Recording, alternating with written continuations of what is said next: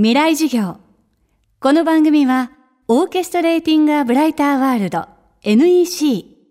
暮らしをもっと楽しく快適に川口義賢がお送りします。未来授業水曜日。チャプター3未来授業。今週の講師は思想家で人類学者の中澤真一さん。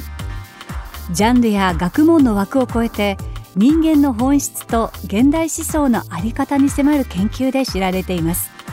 中澤さんのライフワークの一つがアースダイバーという一連の作品群。都市と現代思想を地政学的な視点で問い直すシリーズです。最新刊アースダイバー東京の聖地では築地と明治神宮周辺を取り上げました。明治神宮の内苑と外苑は神社や御苑そして競技場や絵画館などを併せ持つ広大なエリア。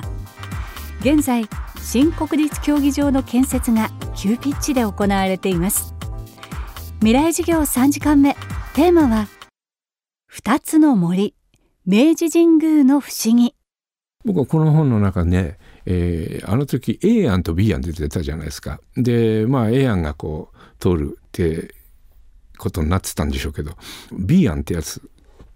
に大変共感を持ちました。それは B 案の方は明治神宮外苑に何を作んなきゃいけないかっていうことをこう考え抜いた挙句あれを作あの B 案っていうのを出してたんですね。だから僕はこっちの案が通ったらとってもいい外苑になっていくだろうなっていうふうには考えてましたね。僕は上京して以来一つの謎みたいに抱えてたんだけどなんで内縁と外縁にこう分かれていてで外縁の方って絵画館があったりスポーツ施設があったり公会堂があったりまあ不思議な空間なんですよ。で全体としてこう上空から見てみると森がこうその2つこうつないでいてこの内縁と外縁ってどういう関係があるんだろうなっていうことは昔から考えて分かんないなと思ってたんですね。でそのことをずっと抱えてたもんですからたまたま今回この問題が発生した時ねもう一度この外縁の意味っていうのを考えてみようと思ったんですね。明治神宮の内縁と外縁神社や御苑とスポーツ施設が隣り合っているのはどうしてなのか謎を解き明かす鍵は神道に見られる古語「見あれ」という言葉にありました神道の一番、まあ、基本的な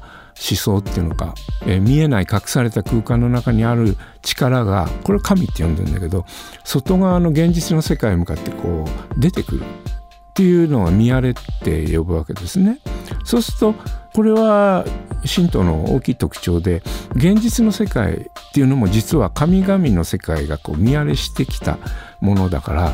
ある意味で言うととても神聖なものじゃないですか。でそれが明治神宮の場合は内苑と外苑とああいうこう2つの場所をわざわざ作ってその見荒れの思想っていうのを目で見えるようにし視覚化したわけですね。例えば普通の神社だと絵画館にあたるものっていうのは絵馬堂っていうのがあるじゃない。絵馬をいっぱい並べてあるとかあるでしょ。あれ絵馬堂って言いますけどまあ言ってみれば絵画館ですよね。があります。それからやぶさめなんかやってるとかで弓矢をやる場所があるでしょ。それから奉納相撲をやる場所があって土俵が組んである。こういう場所を神社全域の中に組み込んであるわけですね。だから本殿があって土俵があって絵窓があってって一つのワンセットになってるんですけどこれを二つにこう分離したんですよあの明治神が。そしたら何がはっきり見えたかっていうとこれはもう見荒れの構造そのもので内縁の方は深い森にこう覆われた社殿がある。でそれが外苑に向かっていくと外側の世界に向かってこう目に見える形で広がっていくっていう構造になるわけですね。なそこにちょっとびっくりしましたね僕は。オリンピックになるたびにそれしあのしみじみそう思うんですけどスポーツは人間の中の体の中の見えない運動能力っていうのを形にして外で出していくわけじゃない。でそれをスピードとかあるいは美しいフォームとかね空中の回転の美しさとかそういうもので実際に目に見える形に見せるわけですね。大元になってるのは人間の体とその中で目まぐるしく動いてる神経の動きっていうのがあるけどそれを目に見える形で外へこう出すわけですね。でそれをあのスポーツと呼んでいるわけである意味で言うとスポーツはその見荒れの考え方と深い関係がある。だからスポーツ選手のああいう行為っていうのは一生懸命やればやるほどなんかちょっと神々しいものを持っててそれはもう古代ギリシャのオリンピックの頃から今に至るまで変わらないっていうところがちょっと素晴らしいところですね。未来授業今週の講師は思想家で人類学者の中澤真一さん今日のテーマは二つの森。明治神宮の不思議でした。明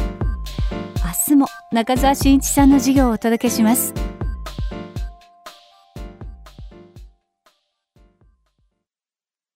川口技研。階段での転落。大きな怪我につながるので怖いですよね。足元の見分けにくい階段でもコントラストでくっきり。白いスベラーズが登場しました皆様の暮らしをもっと楽しく快適に。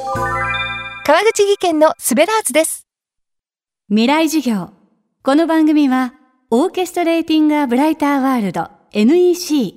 暮らしをもっと楽しく快適に川口技研がお送りしました。